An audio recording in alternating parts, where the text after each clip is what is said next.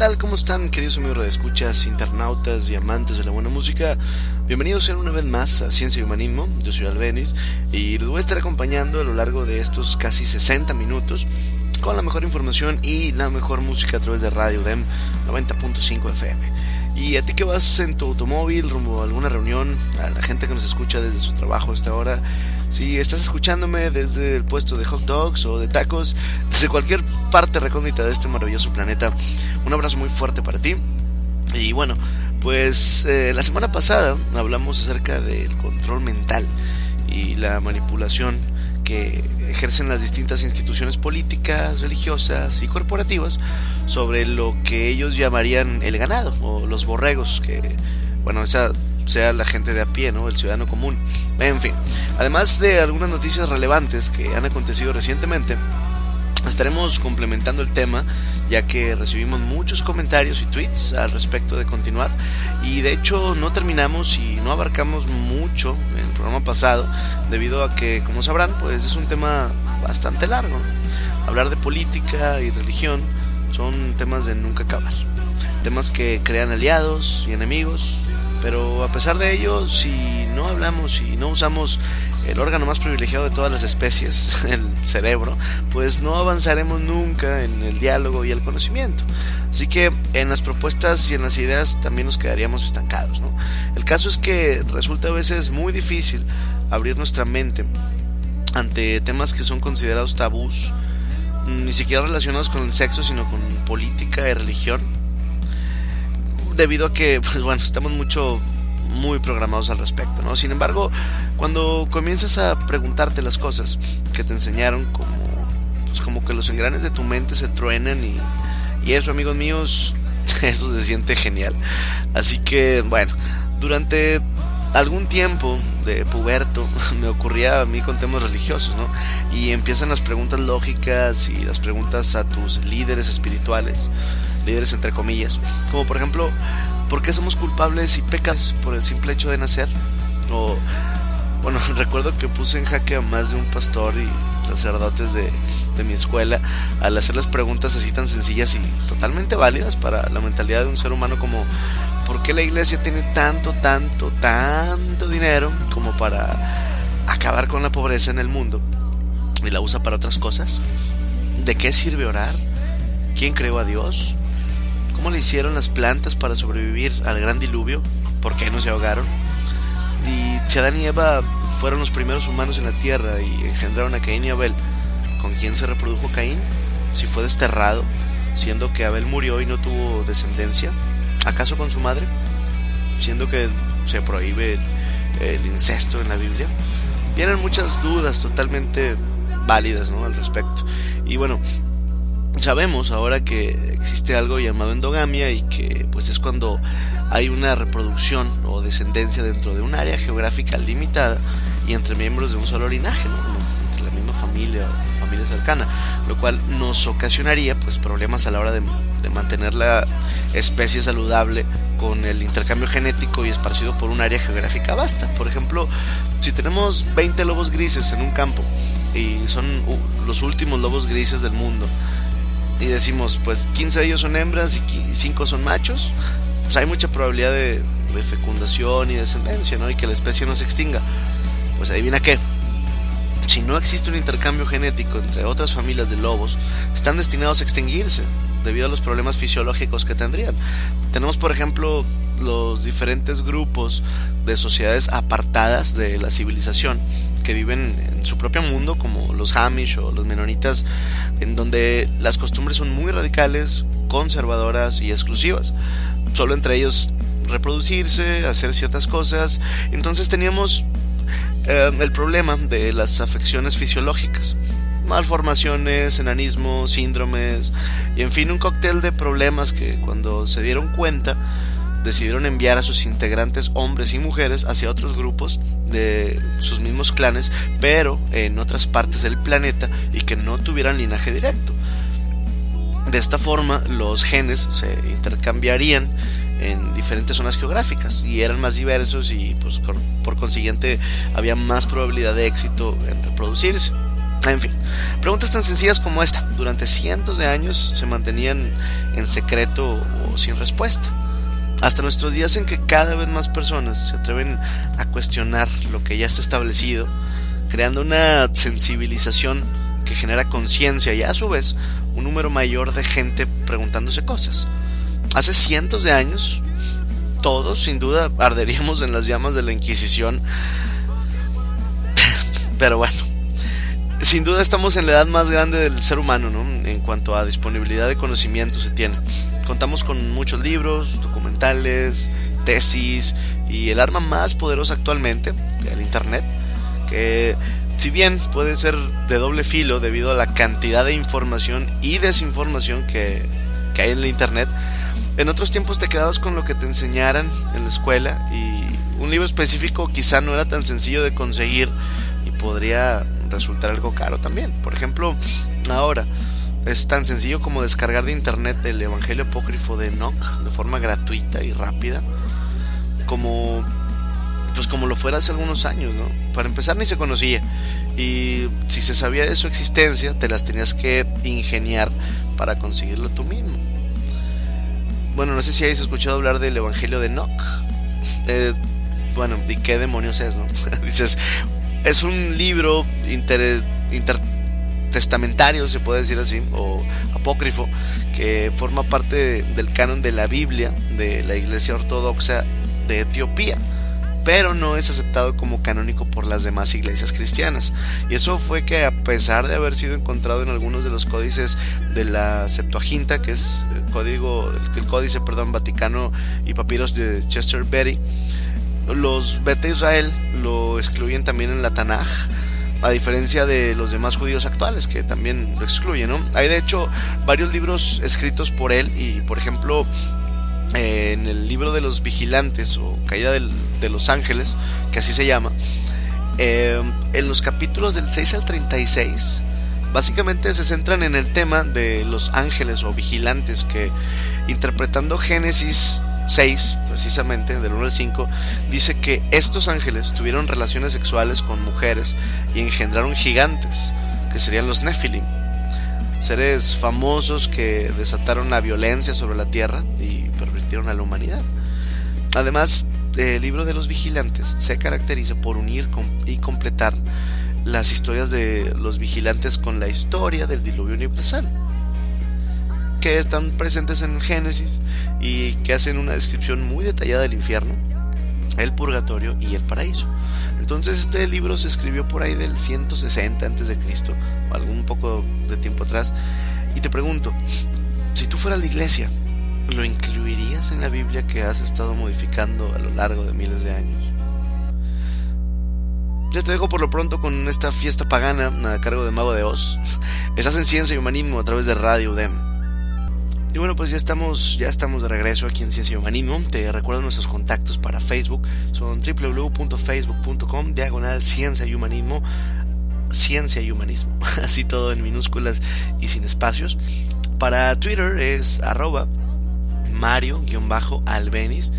Y bueno, ahí podrás hacer comentarios, sugerencias y lo que desees. Lo más importante para nosotros es la libertad de expresión, así que no te limites. ¿Tienes algo que decir? Dínoslo y recuerda que este es tu espacio. Y hablábamos acerca del libro apócrifo de Enoch. Y ya que pues andamos con estos temas, hay cientos de diferentes versiones también que se manejan alrededor de la figura de Jesús el Nazareno o Jesús de Nazaret. Y una de ellas me pareció muy interesante, fue la que leí hace tiempo, que dice que Jesús fue iniciado en un grupo secreto altamente hermético y con una doctrina propia de la masonería antigua, que murió por mm, enfrentar al clero de su época y a Cristo se le denomina el albañil o carpintero. ¿En qué nos basamos? Bueno, en varias citas del Evangelio donde se habla de Jesús como hijo del carpintero, que lo pueden ver en Mateo 13, 55.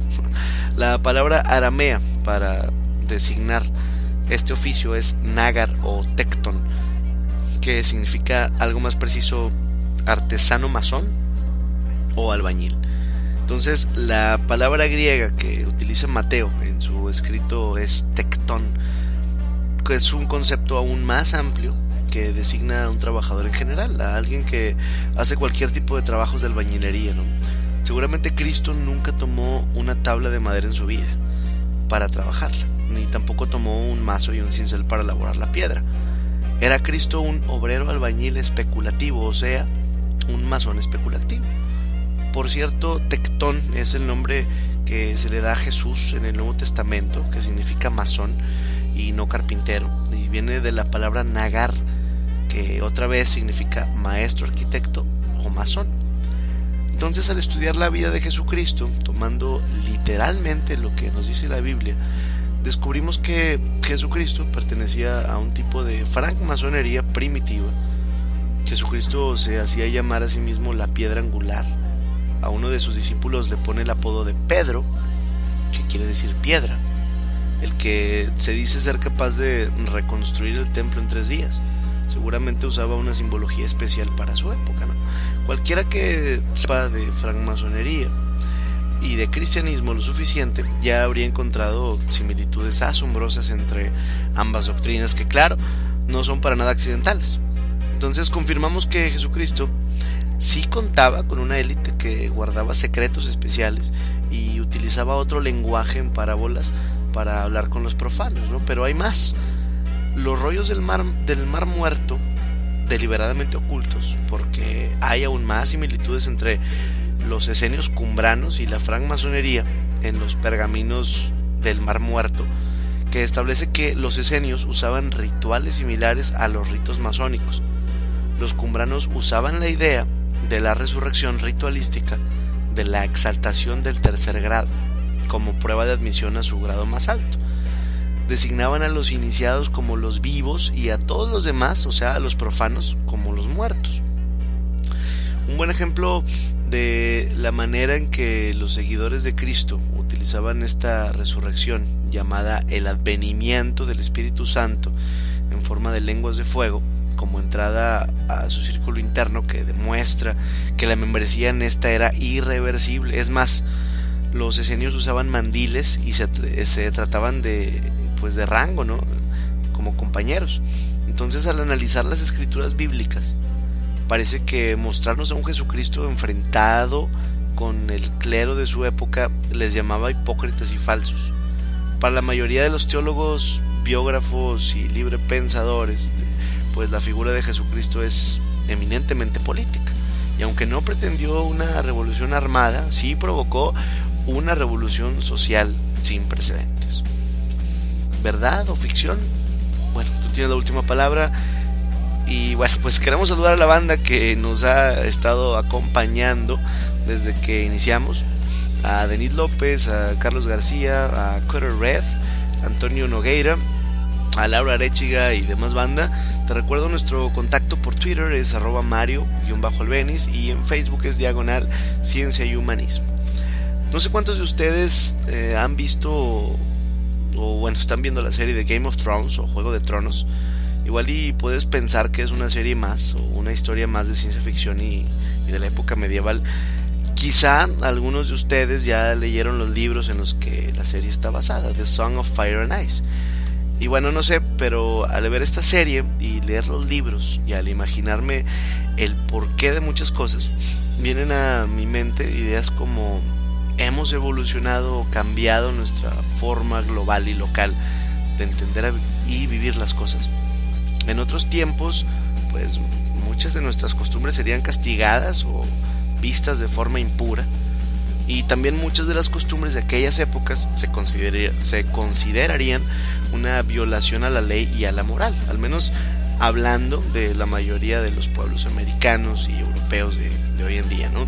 ¿Te imaginas ser un plebeyo o una plebeya que está confinado a morir en, en la pobreza o si fueras un herrero carnicero, cocinero, una mucama, un mozo o ser un esclavo, servirle a tu lord por siempre o hasta que te libere. O si te va un poco mejor, un escudero que espera algún día convertirse en caballero. Y si la vida le alcanza y la habilidad para ganar batallas también, quizá pueda ganarse unas tierras y convertirse en un lord. O qué tal un príncipe o una princesa. Estar comprometido o comprometida con alguien a quien apenas conoces y le vas a dar hijos, los cuales vas a casar con otra familia para formar lazos de alianza entre estandartes o blasones. ¿O qué me dices de ser un rey o una reina? Tener a miles bajo tu poder, a un ejército, una flota, tener toda la comida y toda la bebida sin pagar ni trabajar por ella, tenerlo todo, absolutamente todo, todo un reino entre tus pies. ¿Te has puesto a pensar en eso? Pues podías tener porque te temían o respetaban y porque eras el heredero por derecho, pero ahora los reyes pues solo existen como figura emblemática de un país y no tienen poder alguno en el gobierno, ¿no? O al menos es lo que nos hacen o quieren hacer, hacer pensar. La verdad, como desde hace siglos y hasta nuestros tiempos, pues no es de dominio popular saber qué pasa entre los señores de alta cuna, qué planes tienen ni qué poder tienen. Muchas cosas pues son ignoradas por nosotros. ¿Crees que la época medieval quedó en el pasado? Ahora las batallas no son espadas, flechas o grilletes, son con bombas atómicas, armas biológicas, ataques virtuales, mediáticos. Las reinas y los reyes ya no usan corona ni se sientan en tronos. Ahora se llaman corporaciones y transnacionales, las cuales son dueñas de lo que comes, lo que te medican, lo que vistes. Ya no hay verdugos que te corten la cabeza, ni tampoco hay caballeros protectores de la reina o escuderos. Ahora es la televisión y muchos cantantes, películas, libros y otros medios para manipular a tu cerebro. No digo que todos, pero hay que aprender a identificar cuáles. Hay que aprender a leer entre líneas. Los torneos entre caballeros para distraer al pueblo ante una catástrofe. Ahora se llama Super Bowl, liga de fútbol, tiendas de ropa, discos compactos y sí. Está bien que te diviertas, pero esa diversión que no se convierte en tu religión. O vas a perder tu cerebro. Los cuentos de dragones, gigantes, de brujas, hadas, duendes, unicornios, ogros y demás eran creados como cuentos de cuna para entretener y dormir a muchos. A veces los usaban para asustar. ¿Cómo piensas tú que te asustan ahora en estos días? La Edad Media sigue existiendo para muchos hoy en día, ¿no? Y, quiénes, quiénes son los reyes del mundo. Los reyes del mundo viven en la cima, tienen a la vista más hermosa, pero no saben qué pensamos de ellos los demás. No saben que aquí nosotros somos los reyes. Los reyes del mundo hacen todo lo que quieren y hacen que el mundo gire a su alrededor, pero no están solos. Se aburren dentro de sus grandes castillos allá en lo alto, mientras acá abajo bailamos toda la noche. Nosotros hacemos el amor a quienes están acostumbrados a estar en la tierra, así sea para mentirle a nuestras vidas. Hemos visto la vida día tras día, noche tras noche. Uno sabe que el tiempo es como el viento de vida, que eso es lo importante, que no le faltamos a la moral. Sabemos bien que no hacemos ningún mal. Los reyes del mundo le tienen miedo a todo, ya que se confunden a los perros y a los lobos. Y, y tienen trampas donde van a caer ellos mismos algún día. Se protegen hasta del amor. Los reyes del mundo combaten entre ellos, cualquiera que sea el lugar, pero lo hacen por uno, no por dos. Y nosotros acá abajo haciendo su guerra y ni siquiera sabemos por qué los reyes juegan de esa manera. Esto es ciencia y humanismo y a cargo de la bueno, a cargo del musical de Romeo y Julieta, Le Roi du hablando de todo este tema de, de los reyes y de las reinas. Yo soy Albeni, no lo olvides si estás en Radio DEM 90.5 FM. Regresamos. Y bueno, ya estamos de regreso aquí en tu programa Ciencia y Humanismo a través de Radio UDEM 90.5 FM. Y esto que acabas de escuchar se llama Le Roi du Monde o Los Reyes del Mundo tema del musical de Romeo y Julieta. Y bueno, pues continuamos con más. Te recuerdo una vez más nuestros contactos para Twitter es arroba mario-albenis y para Facebook en www.facebook.com diagonal ciencia y humanismo. Todo en minúsculas y junto. Y bueno, pues desde ahí puedes descargar los programas que no hayas escuchado así como los programas de la primera temporada, que son cerca de 20. Y bueno, mándanos todas tus dudas, comentarios, sugerencias y lo que quieras a través de estos espacios. Te invitamos a expresarte, no te quedes callado, que el mundo está hecho de historias y de citas, como la del nuevo Papa Francisco, en donde literalmente dice que la iglesia fue, es y será perseguida. El Señor ya nos lo advirtió para que estuviéramos preparados. La iglesia será perseguida en la medida en que mantenga su fidelidad al Evangelio. El testimonio de esta fidelidad molesta al mundo, lo enfurece y le rechinan los dientes y destruye. Estas son palabras del actual Papa, pero yo me pregunto, ¿qué pensarían los miles de muertos por la Inquisición? ¿Sí se acuerdan que fue la Inquisición, verdad?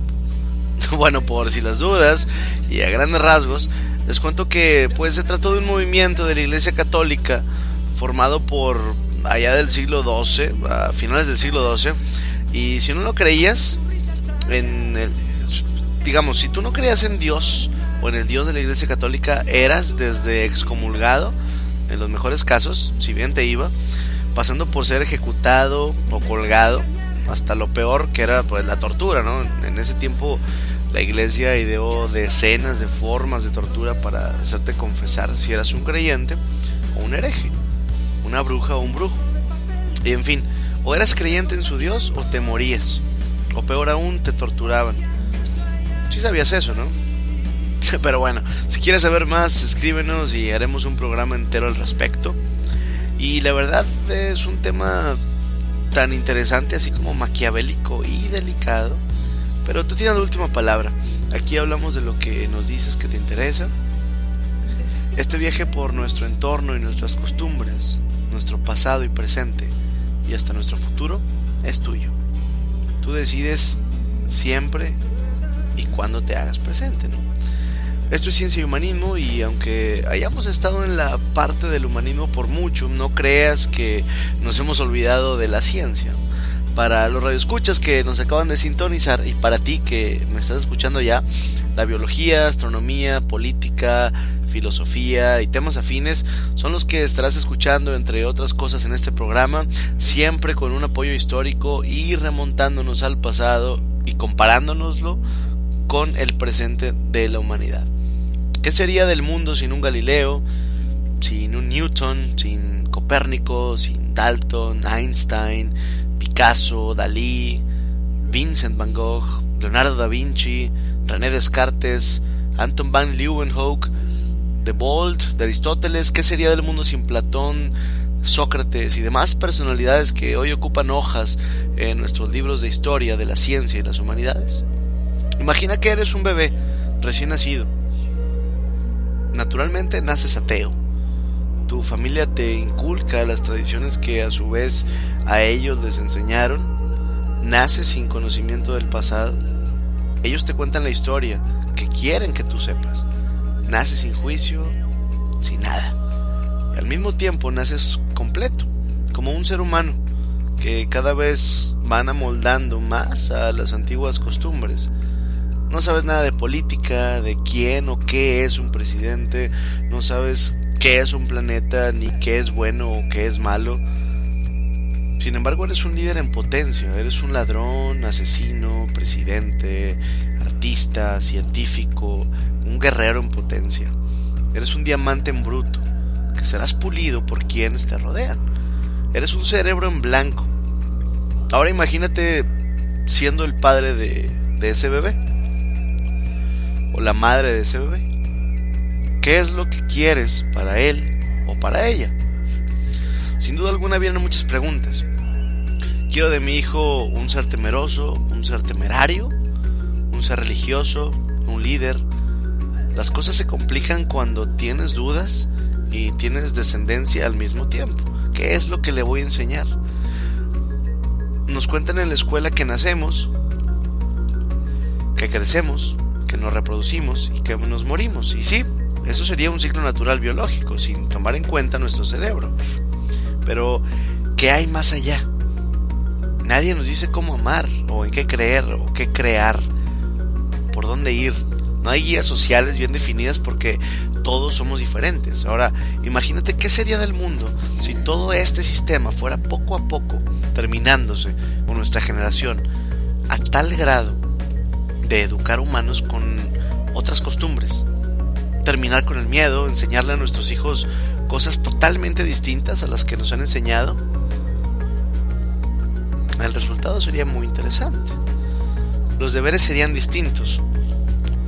Y como dijo Sheldon Cooper en la teoría del Big Bang, deber, nuestro único deber es alimentarnos, desechar residuos e inhalar suficiente oxígeno para evitar la muerte celular. Todo lo demás es opcional. Sí, sí, suena un poco o muy radical, pero es verdad. Aquí la cosa es preguntarnos qué viene después de eso. Esos son nuestros deberes como humanos que pertenecemos al reino animal. Eso es lo que hacen todos los animales, pero a diferencia de ellos, nosotros creamos una sociedad muy compleja que ha evolucionado en diferentes etapas. Desde que nos organizamos en tribus, nos convertimos en reinos y después en países, creamos las escuelas, inventamos las religiones, creamos herramientas que nos hacen la vida más fácil. Y bueno, pues entre otras cosas nos casamos, obtenemos un empleo porque eso nos dice la sociedad que debemos hacer. Depende de dónde y cómo nacimos, es como nos vamos a desempeñar. Eso es lo que nos enseñan. Y eso es lo que la mayoría de las personas hacen hasta que empiezan a pensar. Te pregunto a ti, querido amigo, querida amiga Radio Escucha, que vas en tu automóvil, que está navegando por internet, que estás siendo parte de este sistema. ¿Qué era lo que pensabas cuando eras niño? ¿Cuáles eran tus ideales? Todo niño tiene un ideal, algo por lo que luchar o esperar o trabajar. ¿A cuántos de ustedes se les frustran esos ideales se dieron cuenta poco a poco que la vida no es como nosotros creemos que es cuando éramos niños? Pero ¿sabes qué? La vida es lo que tú quieres que sea. Eres el dueño y eres la dueña de todas las decisiones que tomas. Eres el arquitecto de tu propia vida. No dejes que otros te lleven por los caminos que de niño nunca quisiste andar. Todos llevamos esos recuerdos guardados en lo más profundo de nosotros y que muy raras veces vienen a nosotros porque estamos demasiado ocupados como para ponerle atención u ocuparnos de nosotros mismos. ¿Te acuerdas de cuando querías ser presidente y después te decepcionaste cuando conociste cómo era la política una vez que ya eras adulto?